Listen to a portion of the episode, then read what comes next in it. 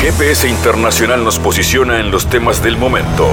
Fabián Cardoso informa y analiza la realidad latinoamericana y de integración regional en una producción de Sputnik. Sintoniza M24 97.9 FM en Montevideo y 102.5 FM en Maldonado. También puedes escuchar GPS Internacional por mundo.sputniknews.com y m24.com.uy. Chile y Guatemala son temas para el cierre de esta semana de GPS Internacional. En el caso de Chile vamos a hablar con nuestro analista habitual, Raúl Martínez, porque el presidente Boric ha anunciado la construcción de una planta desalinizadora de agua en la región del Coquimbo, una zona que sufre de una importante crisis hídrica por sequía, una sequía que además está impactando mucho en la economía de ese país. ¿Cómo está la coyuntura económica y política en Chile? Muy sujeto a lo que ocurre con el plebiscito constitucional, cuáles son las perspectivas en ese marco y qué desafío tiene Boric en su gestión, temas que hablamos con Raúl. Vamos hacia Guatemala, es tema, es noticia, cómo se la hacen difícil al presidente electo Bernardo Arevalo para la asunción que debería concretarse, si la situación política es normal, en Guatemala el próximo 14 de enero. La Corte Suprema ha rechazado una solicitud de amparo que ha hecho el presidente Arevalo contra la fiscal general Consuelo Porras y otros miembros del Poder Judicial a quienes acusan de intentar alterar el orden constitucional. ¿Qué pasa en Guatemala? ¿Qué pasos se van a dar evitando la asunción de un gobierno democráticamente electo? ¿Cómo actúa lo que algunos analistas llaman como pacto de corruptos en ese país? Tema que hablaremos con Luis Guillermo Velázquez. Y habrá como siempre, como cada programa, espacio para la cultura, la música, los libros, el cine cada una de esas expresiones del Río de la Plata y del continente están en el viaje del GPS Internacional que arranca así. En GPS Internacional localizamos las noticias de América Latina.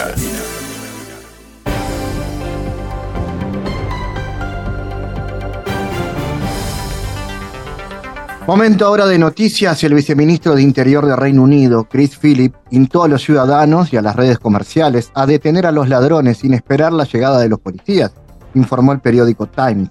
Quiero recordar a todo el mundo que la vasta opinión pública, incluido el personal de los comercios y los guardias, tienen el derecho a efectuar la detención. Yo quisiera recomendar el uso de esta medida cuando no existe peligro, pues si ustedes permiten a la gente entrar, tomar lo que les guste y salir sin encontrar resistencia, incluida la probable oposición física, los robos irán en aumento, indicó el viceministro. Philip expresó el deseo de que los policías actúen más rápido, pero al mismo tiempo reconoció que ellos no pueden estar en todas las partes. La ley permite el uso razonable de la fuerza a los civiles contra los infractores o sospechosos, así como la ayuda en su detención. Pero no todas las redes comerciales acogen con entusiasmo esta propuesta, escribió el periódico. En la política interna estadounidense existe la posibilidad de ruptura, declaró a Sputnik el experto mexicano de la Universidad Autónoma Metropolitana Mauricio Esteves. Sus palabras llegan luego de que la Cámara de Representantes de Estados Unidos destituyera al congresista Kevin McCarthy como presidente de la Cámara. Esta destitución se puede leer de alguna manera como una ruptura en el interior de Estados Unidos. Los medios nos han dicho que Estados Unidos está sólido respaldando a Ucrania, pero en realidad no, declaró Esteves. En sus palabras, la destitución refleja algunas divisiones políticos internas que pueden ser provocadas por temas de carácter económico. La economía de Estados Unidos no está marchando bien los últimos años, no es un tema reciente, y se han estado tratando de reformar este porvenir de Estados Unidos a través del enfrentamiento ucraniano. Aseguró que los recientes procesos de desdolarización, de impulso dado por China y Rusia con la firma de acuerdos bilaterales y la búsqueda de espacios bilaterales, abren otras oportunidades para los vínculos entre estos países y con otras regiones.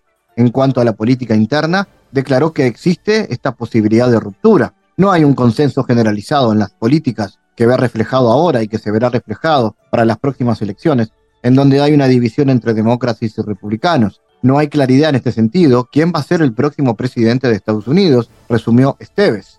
La presidenta de Honduras, Xiomara Castro, reafirmó este 3 de octubre la intención de emprender el megaproyecto para la construcción de un ferrocarril interoceánico que unirá las costas del Pacífico con el Mar Caribe.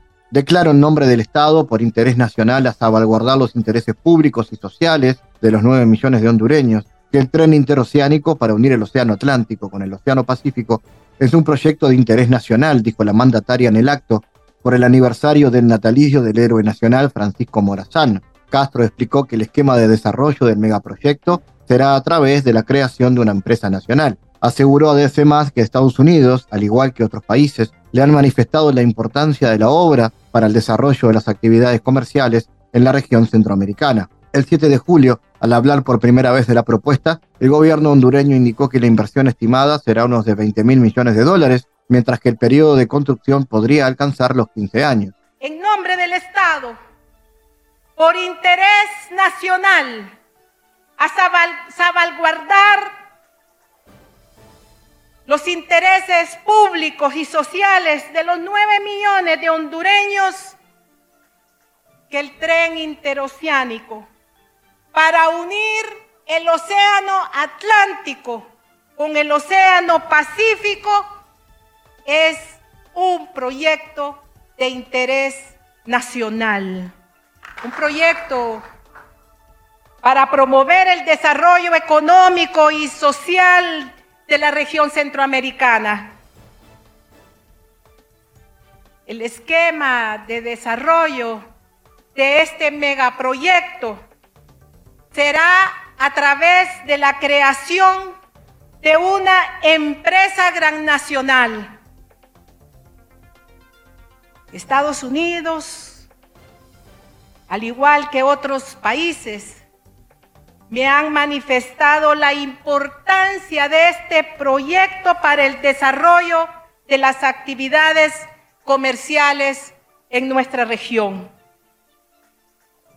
Anuncio que invitaremos a diferentes naciones y sectores privados que han manifestado su interés en participar en este gran proyecto.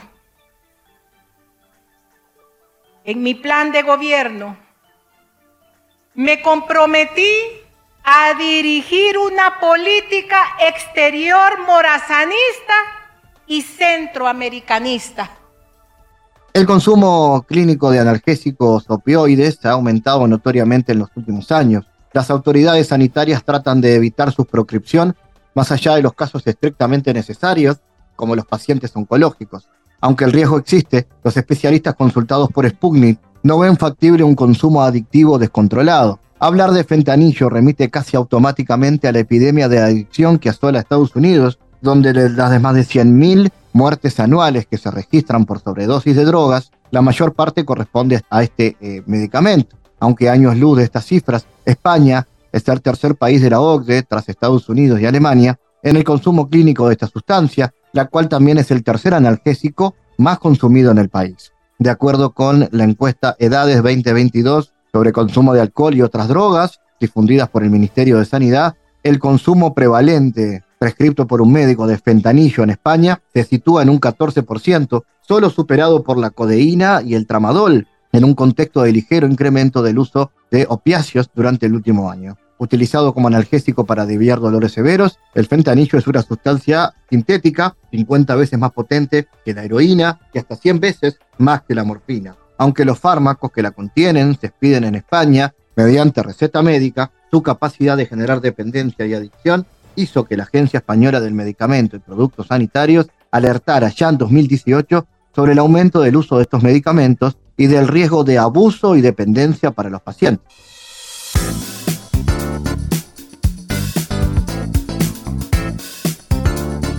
Vamos a actualizar la situación en Guatemala. La Corte Suprema de Justicia rechazó este 4 de octubre una solicitud de amparo del presidente electo Bernardo Arevalo contra la fiscal general Consuelo Porras y otros miembros del Poder Judicial a quienes acusa de intentar alterar el orden constitucional. Por mayoría, la Corte Suprema de Justicia resolvió no decretar el amparo provisional, afirma la institución en un breve comunicado difundido en sus redes sociales. En el escueto texto, la CSJ se limita a identificar a Bernardo Arevalo como el interponente y a las autoridades como impugnadas, además de Porras, a José Rafael Urruquiche, el jefe de la Fiscalía Especial contra la Impunidad, y Freddy Orellana, juez del Juzgado Séptimo de Primera Instancia Penal, marco actividad y delitos contra el ambiente. Es todo lo que tengo a bien informar, dijo el vocero tras anunciar las resoluciones de la Corte. El recurso de amparo fue presentado por Arevalo y la vicepresidenta electa, Karin Herrera, hace dos semanas, demandando dejar sin efecto todas las acciones del Ministerio Público para anular el registro legal del partido Movimiento Semilla por supuestas irregularidades durante su inscripción en 2017 en el Tribunal Electoral. Vamos a analizar lo que está pasando en Guatemala otra vez con Luis Guillermo Velázquez desde allí. Eh, Luis, ¿qué sucede en Guatemala? ¿Por qué otra vez está embestida contra el movimiento Semilla y cómo se explica? ¿Qué tal, Fabián? Gracias por la invitación. De aquí al 13 de enero, de antes de la toma de posesión, vamos a ver, vamos a ver una especie de partido de fútbol, donde van a haber goles a cantidades de un lado y del otro. Y van a haber goles a cantidades porque hay actores decisivos que van a definir lo que está sucediendo en el país, que en, hasta el último minuto van a decidir si apoyan la operación golpista o si van a, ponerse eh, del lado de la defensa de la democracia. Y esto es así porque evidentemente muchos de estos actores decisivos tienen compromisos asumidos desde hace muchos años con quienes quieren perpetuarse en el poder. Y esto no se tiene que significar eh, únicamente en la cara de Alejandro Yamatei, el actual presidente, sino de una estructura de poder que ha lucrado de forma ilegítima e ilícita con la infraestructura pública desde el retorno de, la democracia hasta el día de hoy. Y este es en ese, este es en, es en marco conceptual, en ese marco práctico, donde se sitúa actualmente la definición de lo que, de lo que va a suceder en los términos institucionales y, políticos. Porque por el otro lado, pues está el movimiento Semilla, que ha sido eh, revestido de la confianza ciudadana, una confianza ciudadana, hay que decirlo y remarcarlo, eh, decididamente antisistema y que es por eso que encontró en el movimiento Semilla una figura política que podía encauzar los cambios necesarios para el país desde esta perspectiva de que nada de lo que actualmente existe funciona.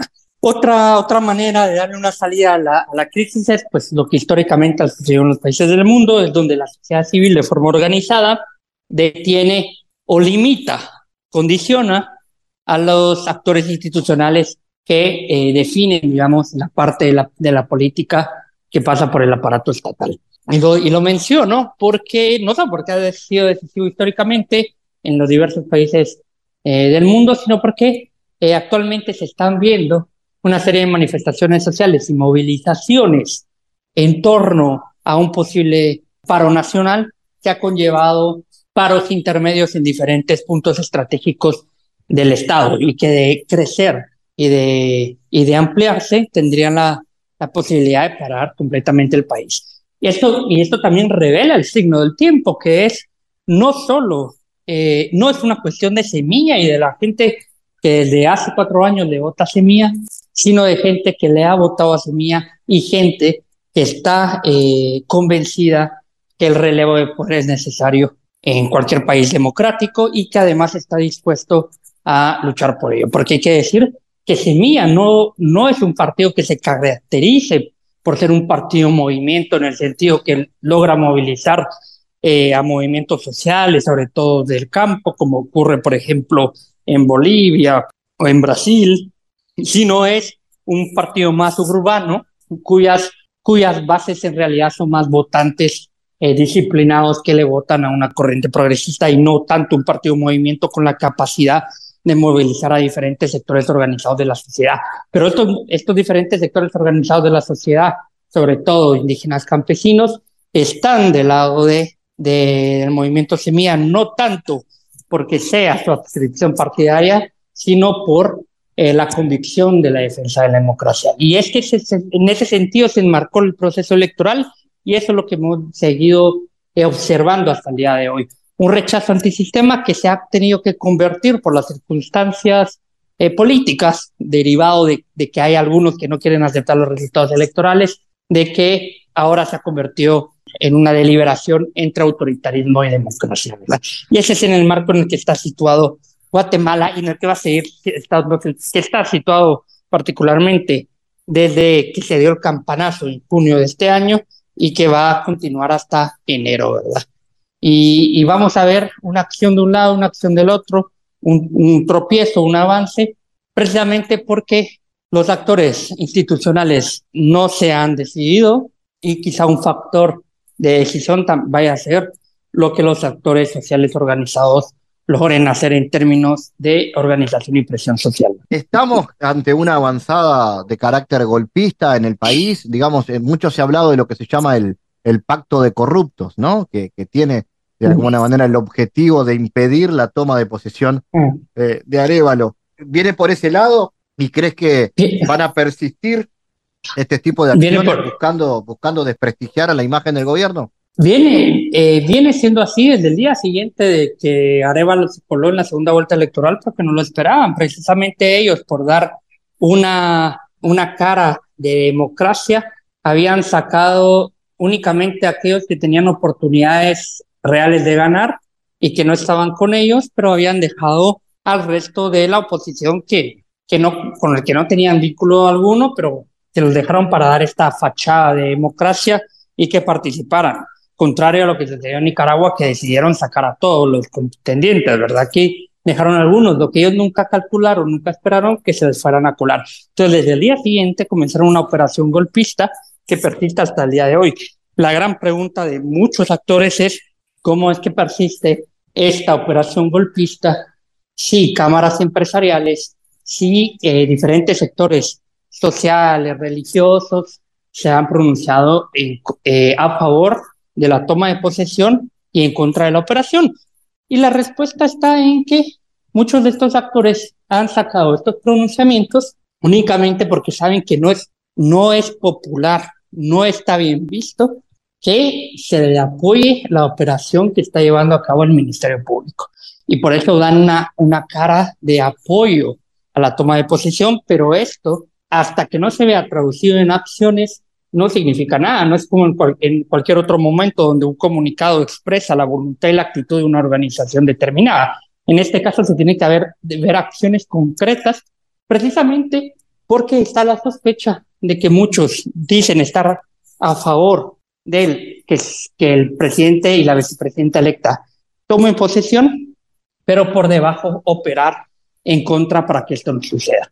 Entonces, hasta que no se vean las acciones de las organizaciones en el sentido de la defensa de la democracia, no se les puede, no se les puede otorgar el beneficio de la duda ni se les puede acreditar.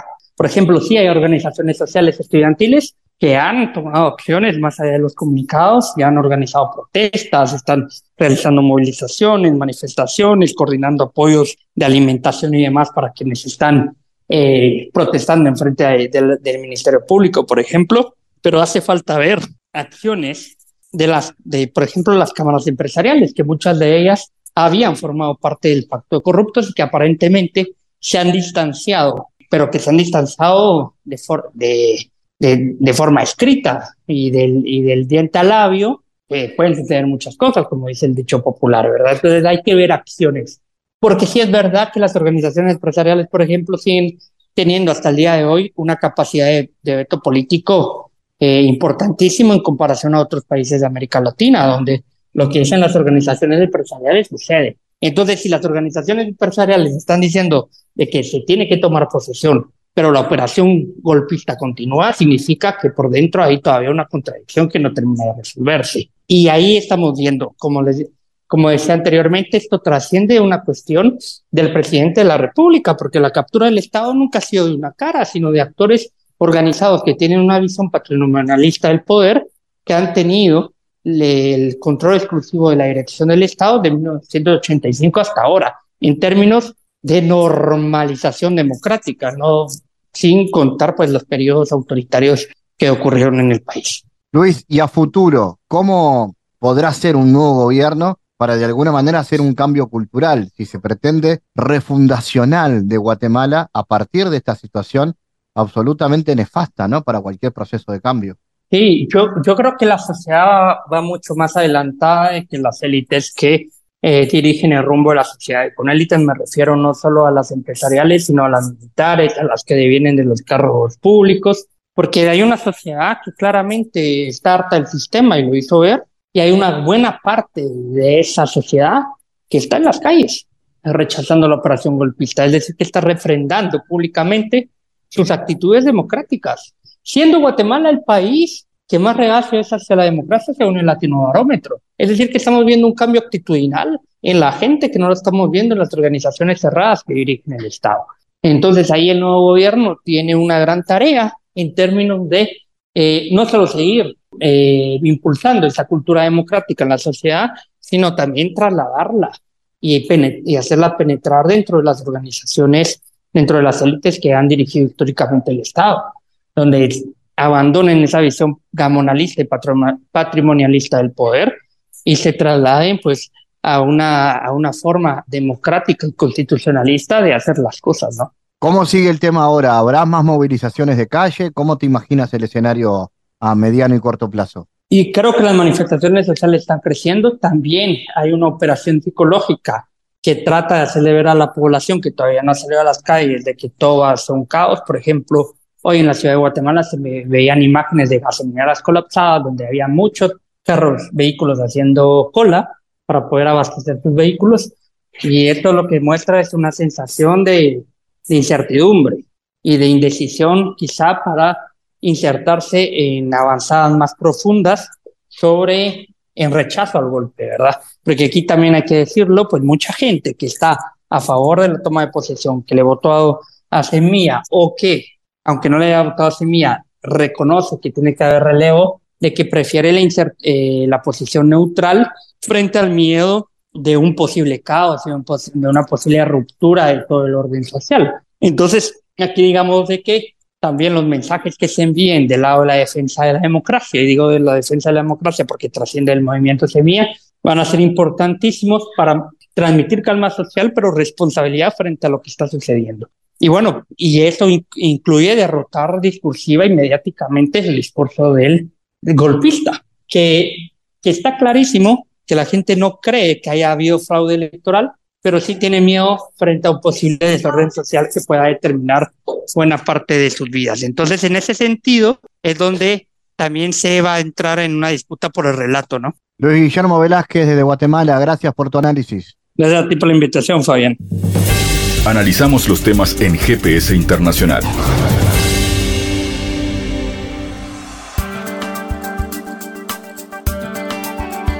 Bueno, hablemos de Chile en este bloque. El presidente Boric ha anunciado la construcción de una planta desalinizadora de agua de mar en la región de Coquimbo, una zona que sufre de una importante crisis hídrica por sequía. Vamos a apurar todos los procesos para que Coquimbo tenga al menos una planta desalinizadora para entregar agua para consumo humano y para riego, informó el presidente en conferencia de prensa. El mandatario señaló que el Ejecutivo destinará una inversión de 57 millones de pesos para la planta y para una serie de medidas que apuntan a enfrentar la emergencia, como obras de riego, plantas de tratamientos de aguas servidas, apoyo directo a la agricultura familiar campesina, entre otras. Nos han dicho que hay que revisar la factibilidad de construir plantas desalinizadoras en la región de Coquimbo, que se deben hacer estudios de diseño. Pero si en Antofagasta y en Caldera tenemos plantas funcionando, no me digan que tenemos que estudiarlo todo desde cero, si la cuestión está ahí. Vamos a analizar este y otros asuntos. Estamos en contacto con el analista chileno Raúl Martínez. Raúl, ¿cómo analizas la importancia de estas plantas para estas regiones golpeadas por la crisis hídrica? Y en ese marco, ¿cómo está la situación del país en esta área? ¿Cómo está Fabián? Es eh, crucial el anuncio que hizo el presidente Gabriel Boric en una región que enfrenta una sequía desde hace dos décadas. La desertificación que afecta a esa zona de Chile está avanzando muy rápidamente, eh, atizado además por el cambio climático, que deja una serie de consecuencias no solamente en ese territorio, sino que en diferentes partes del territorio nacional. Recordemos que hace algunos meses atrás, a mediados de julio y también en el mes de agosto, conversábamos sobre las intensas lluvias que habían caído eh, en la zona centro-sur de Chile. En el verano tuvimos mega incendios en tres regiones del país es decir, el cambio climático y sus efectos están perjudicando y están golpeando, como se había adelantado hace algunas décadas atrás, con rigor a este país que eh, tiene una extensa franja, de mar y que eh, a, escasos 200 kilómetros ya comienzan sus faldeos cordilleranos, es decir, un país que tiene una geografía bastante complicada y que se suman todas estas dificultades que tienen que ir resolviéndose. Pues bien, para situar a los auditores, esta región de Coquimbo está eh, a unos 500 kilómetros al norte de la región metropolitana de la ciudad de Santiago, la capital chilena, y es ahí donde, eh, como decíamos, se está sintiendo con fuerza la falta de este recurso fundamental. Ya hace un par de años atrás, los crianceros de eh, ganado menor, de cabros y de otras especies, también tuvieron que llevarse a sus animales hacia el sur del país para poder asegurar su sobrevivencia, porque no tenían agua suficiente ni tampoco alimento.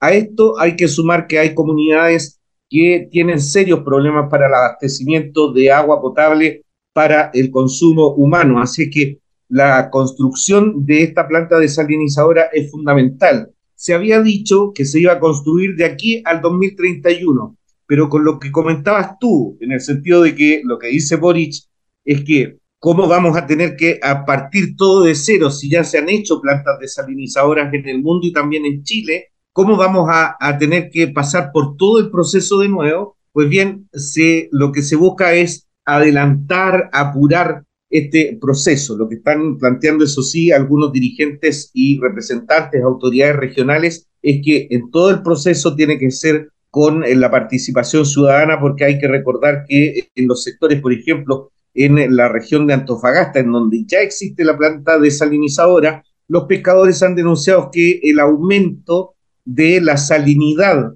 que vuelve al, al mar está afectando a la flora y fauna marina, perjudicando, por supuesto, entonces el trabajo de estos pescadores. Así que habrá que ver también dónde se va a emplazar en la región de Coquimbo, cuál es la inversión que se va a realizar y eh, cuál es la condición en que también va a llegar a la población de esta región afectada por esta mega sequía de hace más de dos décadas.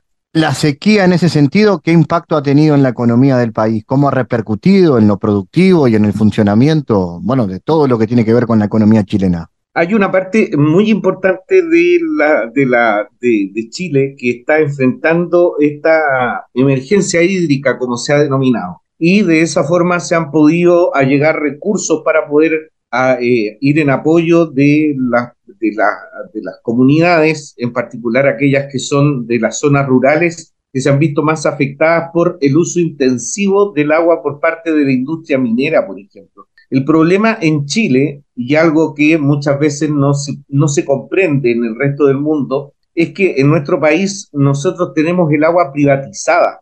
Por lo tanto, quienes tienen eh, derechos de agua los eh, eh, hacen abuso de esos derechos y dejan a comunidades completas sin el recurso. Por ejemplo, en la comuna de Salamanca, en el sur de la región de Coquimbo, está minera Los Pelambres, que es una mina de cobre de, de, la familia de, más rica de Chile, de la familia Luxich, que están eh, ranqueados en la revista Forbes, incluso más con, una, con una riqueza mayor a la de Sebastián Piñera e incluso de Donald Trump, para que se hagan una, una imagen del nivel, de la magnitud de la riqueza que tienen, y ellos al tener este sistema productivo, esta minería ahí en esa comuna, que es rural, dejan prácticamente sin agua a las comunidades, algo que se ha venido reclamando. Por lo tanto, la afectación es también a las personas, también a las comunidades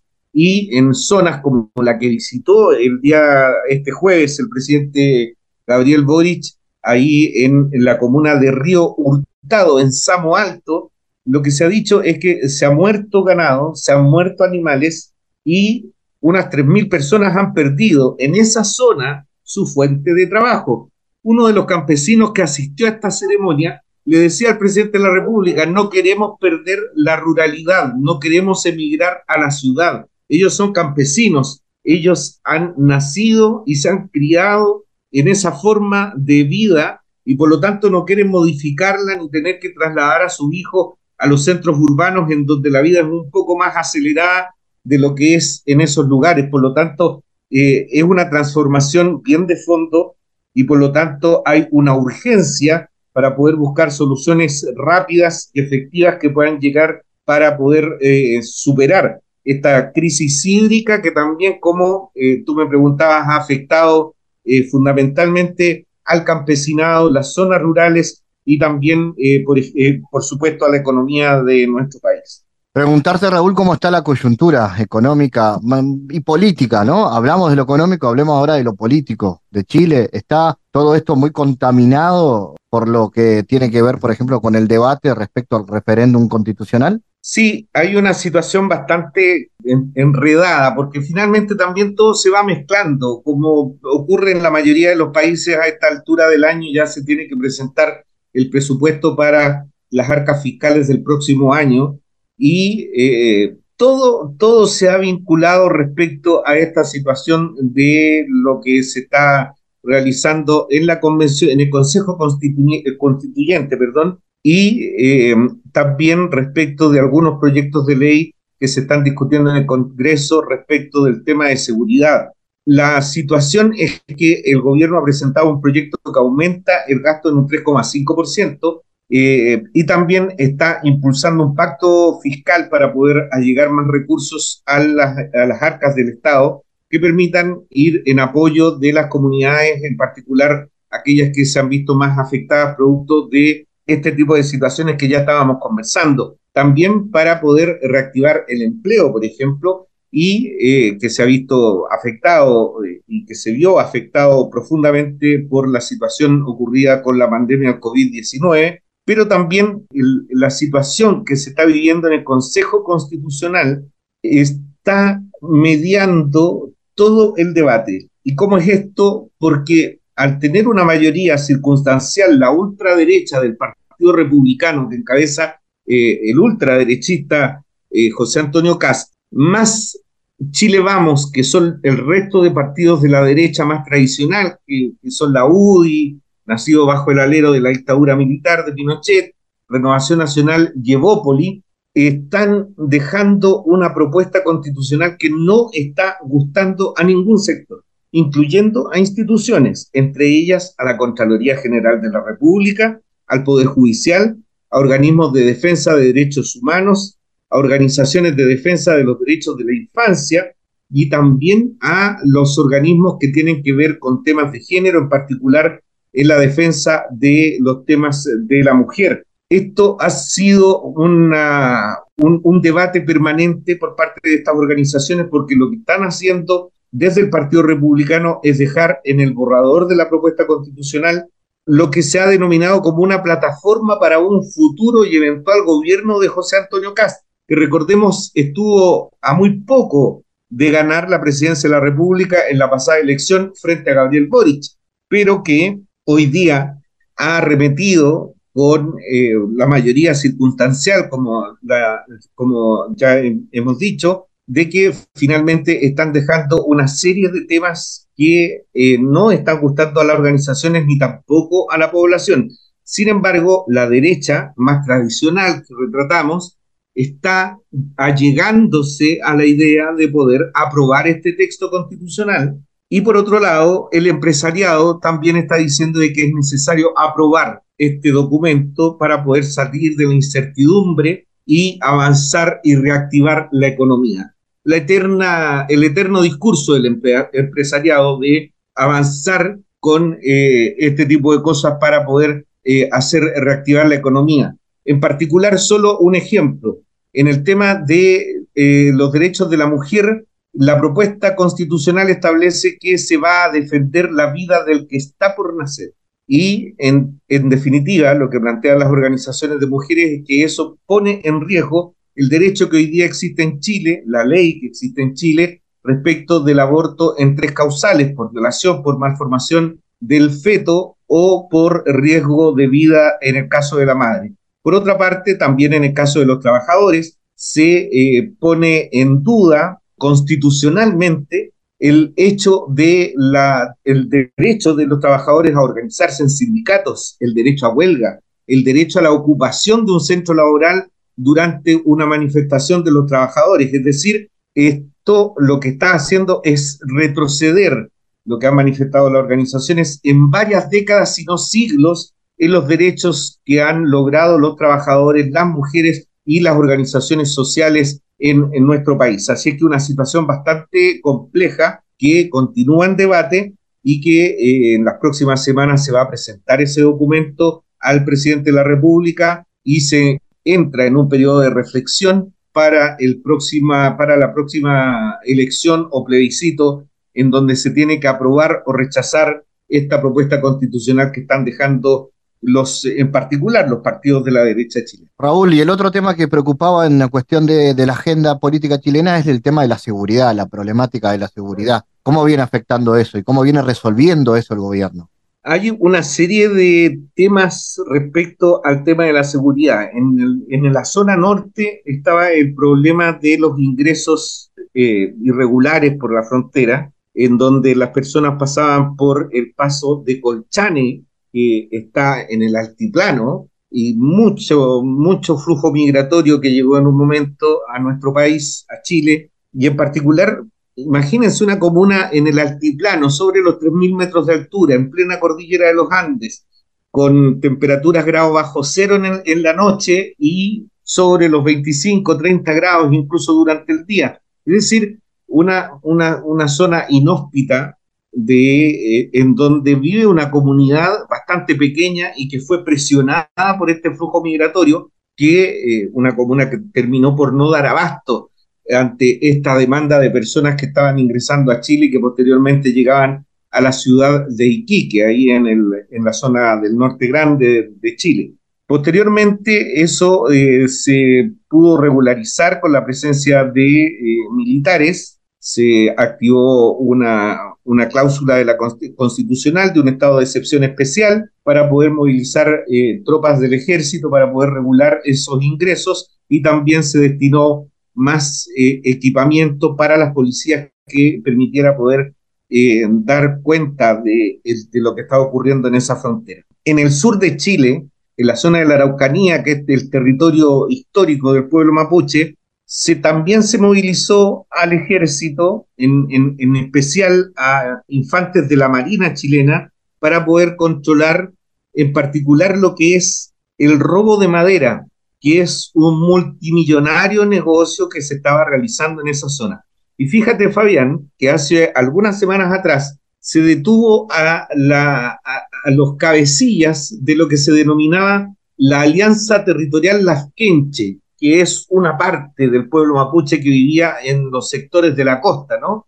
Y entre esas, esas personas, de los 12 que se detuvieron, solo dos eran de origen mapuche y dos de los integrantes eran funcionarios de carabineros de la policía chilena, uno en retiro y el otro había sido parte de la sección de inteligencia policial. Ellos eran parte de esta organización que estaba eh, impulsando el robo de, madera.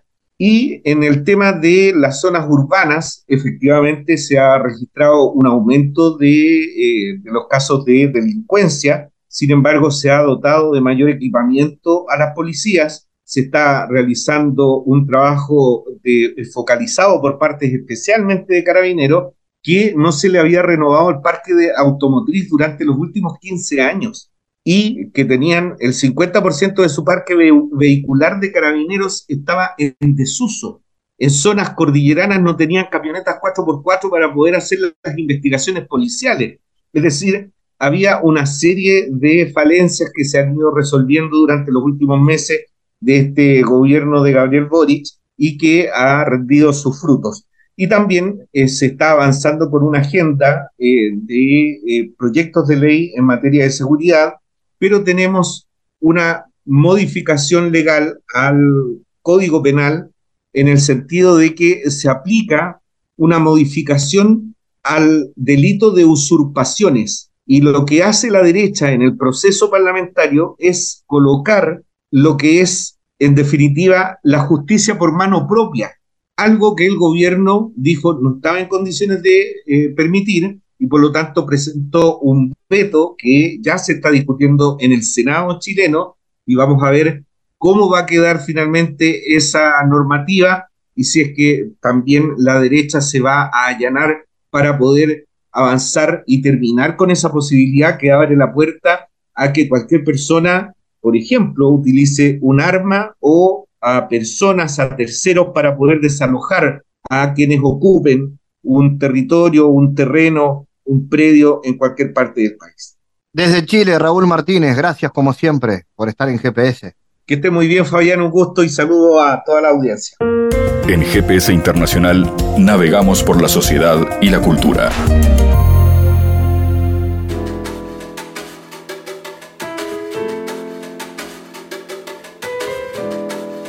El pasado 4 de octubre fue el Día de los Animales y la plataforma animalista convocó a una concentración en el Palacio Legislativo a las 7 de la tarde en reclamo de derechos para los animales y verdaderas políticas públicas de protección animal.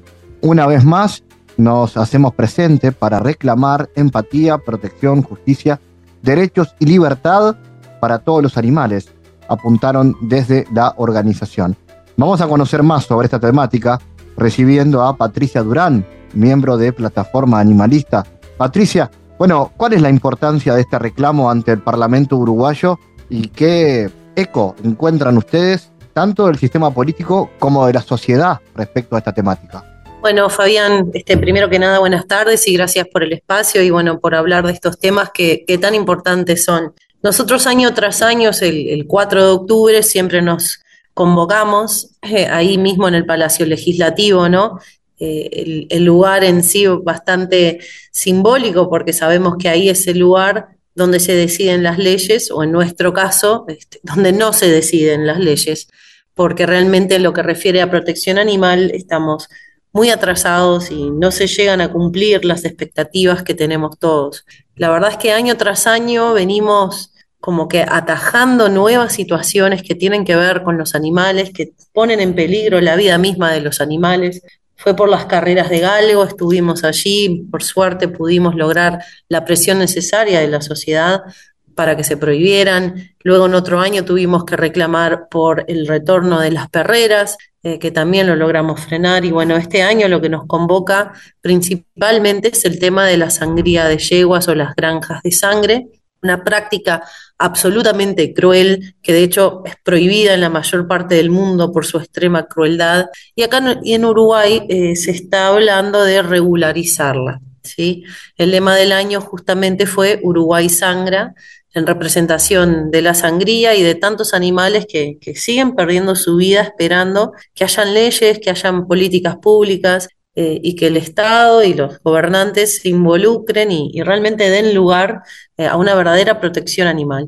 En cuanto a lo que me preguntabas de cómo estuvo la convocatoria en cuanto a la gente y cómo se involucra, nosotros realmente vemos que, cada vez son más las personas que se interesan en estos temas, eh, no solamente animalistas o activistas, sino también, bueno, vecinos, vecinas, personas que, que empiezan a escuchar estos reclamos, empiezan a, a investigar o también viven situaciones en, carne propia que los hace cuestionarse y, ver qué está pasando, ¿no? Algo muy puntual es el tema de las denuncias. Este, creo que hoy en día no hay persona que no haya vivido una situación eh, que no no haya, sido testigo de alguna situación de maltrato hacia un perro, hacia un gato por parte de algún vecino, y sentir esa impotencia de no saber qué hacer, no saber a quién llamar, no saber cómo proceder, ya que por más que se haga una denuncia en una página web, eh, los resultados son, son nulos. Así que va creciendo nuestro movimiento, cada vez hay más personas involucradas. Eh, lo que necesitamos ahora es que realmente haya una posición política y una decisión política eh, más definida, porque seguimos pensando que los animales son siempre los últimos a ser considerados. Patricia, eh, hablábamos justamente de, ese mensaje que ustedes colocan en esta campaña, que es Uruguay Sangra. ¿Qué es lo que representa este eslogan? ¿Por qué el Uruguay es uno de los tres países que eh, no ha prohibido la sangría de yeguas? ¿Es esto motivo de que el tema esté en la agenda, no esté en la agenda política del país? Y bueno, este, acá realmente lo que, lo que estamos viendo es que hay una fuerte presión ¿no? del lado de, de los agronegocios en cuanto a seguir fomentando todo lo que tenga que ver con explotación animal. Eh, de hecho, otro de nuestros reclamos es que el INBA, el Instituto Nacional de Bienestar Animal, eh, no puede pertenecer de ninguna manera al Ministerio de Ganadería y Agricultura. Es una contradicción absoluta dejar el bienestar animal en manos de ganaderos. Eh, y ese es el problema que estamos teniendo actualmente, ¿no? que sentimos que el INBA es un órgano que, que no nos representa y que en definitiva no nos sirve con los fines que nosotros queremos. Bien, la protección animal ante sus ojos es proteger al ganado como un producto, ¿no? Proteger la mercadería. Y en la nuestra, obviamente, es algo totalmente opuesto, que es eh, la verdadera protección de la vida misma de los animales. Este tema de la sangría de yegua, además, no es algo que digamos que sea un negocio millonario para el país. Sí es un negocio millonario, pero para unos pocos, ¿no? Son los laboratorios los que se llevan eh, este caudales de dinero a causa del sufrimiento horrendo que le hacen pasar a las yeguas preñadas. Así que no debería este, haber una justificación económica porque no lo es. Por otro lado, está sobre la mesa un proyecto de prohibición que fue presentado por el diputado César Vega, que ya estaba en discusión en Parlamento ese proyecto, también en la Comisión Parlamentaria de Bienestar Animal. Ese es el proyecto que deberíamos apoyar todos eh, bueno, no nos sorprende viniendo de quien viene y con las intenciones este, que hay detrás, pero bueno, el INBA salió a decir que había que regular la sangría habiendo ya un proyecto de prohibición este, presentado, ¿no? Eso deja bien claro este, cuál es el fin de ese instituto y cuál es la misión y, la visión del instituto, que, que, realmente no es protección animal propiamente dicho, sino bienestar ganadero, desde una perspectiva, siempre desde una perspectiva de los agronegocios. ¿Qué desafíos tiene el Uruguay en materia de protección animal entonces, Patricia? Bueno, absolutamente todos, partiendo de la base que no tenemos una verdadera ley de protección animal. Este, la ley actual es realmente muy laxa, no, no cubre, no, no sirve para proteger a los animales. Realmente pensamos que todo parte de la base que eh, el maltrato animal no está tipificado como delito en nuestro Código Penal. Somos uno de los pocos países de Latinoamérica que aún no ha dado ese paso de tipificar el maltrato como un delito, que sea castigado con multas severas e incluso con cárcel en los casos que lo ameritan. Nosotros desde la Asociación Animalista Libera, desde hace varios años, presentamos un proyecto de ley para tipificar de delito el maltrato, no solo el maltrato animal, sino el abuso sexual, que lamentablemente hay muchísimos casos de sofilia, eh, el abandono de animales y su muerte, porque hoy en día una persona puede matar cruelmente a un animal y no pasa absolutamente nada. Ni siquiera pasa lo que podría pasar con la ley actual. La ley actual dice que en casos de extremo maltrato, que se pueda comprobar, a esa persona se le puede dar desde apercibimientos hasta retirarle los animales del hogar, hasta una multa que puede llegar a 500 unidades reajustables. Eso es lo que tenemos hoy en día, lo que dice la ley. Y sin embargo no se está cumpliendo ninguna de esas partes.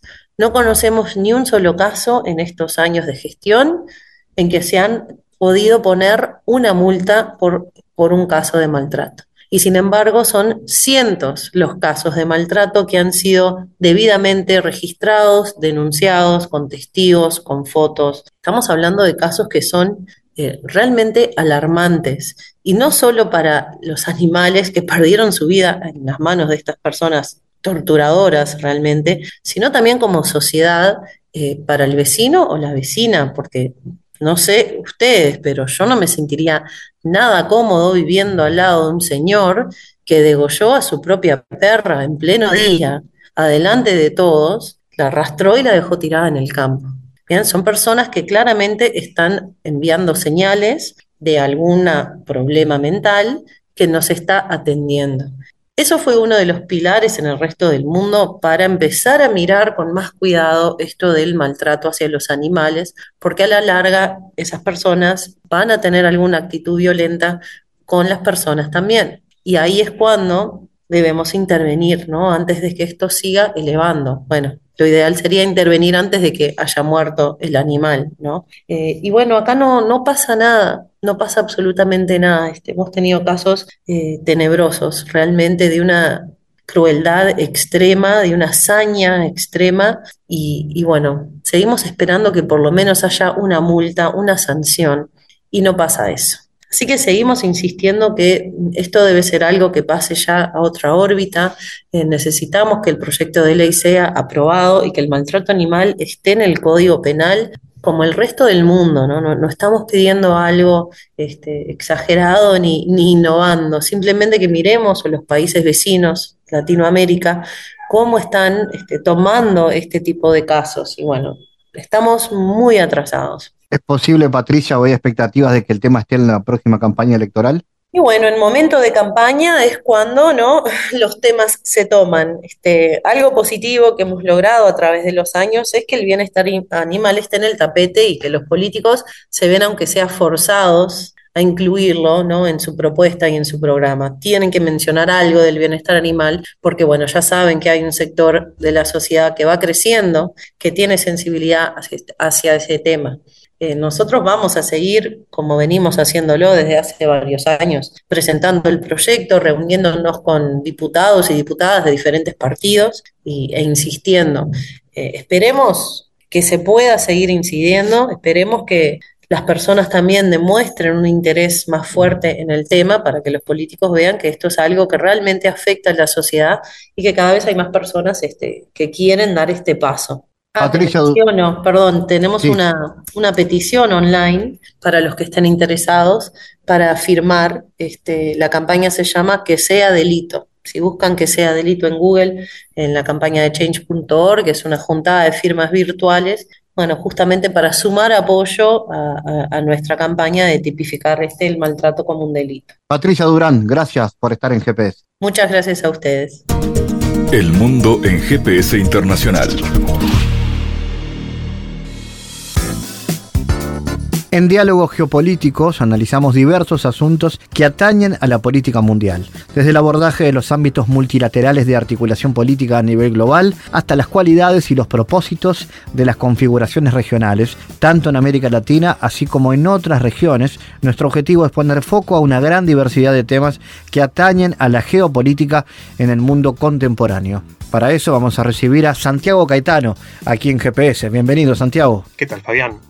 En la columna de hoy continuaremos hablando de Susan Strange, autora británica, para que existen dos tipos de poder en el sistema internacional.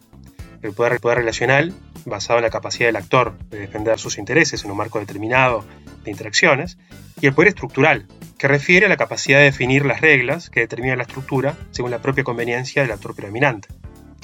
Es en este sentido que la teoría de poder estructural se enfoca en este tipo de poder a partir del cual Strange ubica cuatro estructuras primarias, siendo la seguridad, la producción, las finanzas y el crédito, así como el conocimiento, las ideas y las creencias. Según advierte ella, si bien dichas estructuras son interdependientes entre sí y tienen una distribución de poder diferente, la autora intenta comprender quién se beneficia como resultado de los cambios estructurales en el sistema internacional. Y asimismo, Strange advierte la existencia de estructuras secundarias, como aquellas referentes a la energía, el comercio, el transporte y el bienestar. Este vínculo es clave para la perspectiva de Strange, puesto que se hace referencia a aspectos a los que el autor establece como determinados valores básicos de toda sociedad, como la riqueza, la seguridad, la libertad y la justicia, los efectos de comprender cómo la combinación de los mismos varía según los vínculos de poder. Bueno, Strange sostiene que han habido cambios en la distribución del poder en el sistema internacional, referentes al desplazamiento de poder desde estatales a no estatales, de estados más débiles a estados más, poderosos, así como la difusión de poder en términos generales. En este sentido, con su propuesta analítica, la autora plantea superar los conceptos de poder duro poder blando referentes a las perspectivas realistas e idealistas, respectivamente. Más aún, el poder estructural deviene de la capacidad de definir las estructuras y los marcos de negociación entre estados a partir del establecimiento de las reglas a favor del actor hegemónico. Bueno, sobre esto vamos a continuar hablando en la próxima columna. Gracias Santiago por tu aporte a GPS Internacional. Gracias Fabián, hasta la próxima. GPS Internacional, una producción de Sputnik con la producción periodística de Santiago Caetano, siguiendo los temas más importantes de la agenda latinoamericana y con visión global. Esta producción de Sputnik que se despide y que nos invita también a que nos sigan a través de las redes sociales. En Twitter somos GPS Inter y estamos también en Facebook, GPS Internacional. Fabián Cardoso en GPS Internacional junto a los protagonistas analizó la realidad. Una producción de Sputnik por M24, 97.9 FM en Montevideo y 102.5 FM en Maldonado. Que puede volver a escuchar en mundo.sputniknews.com y m24.com.uy.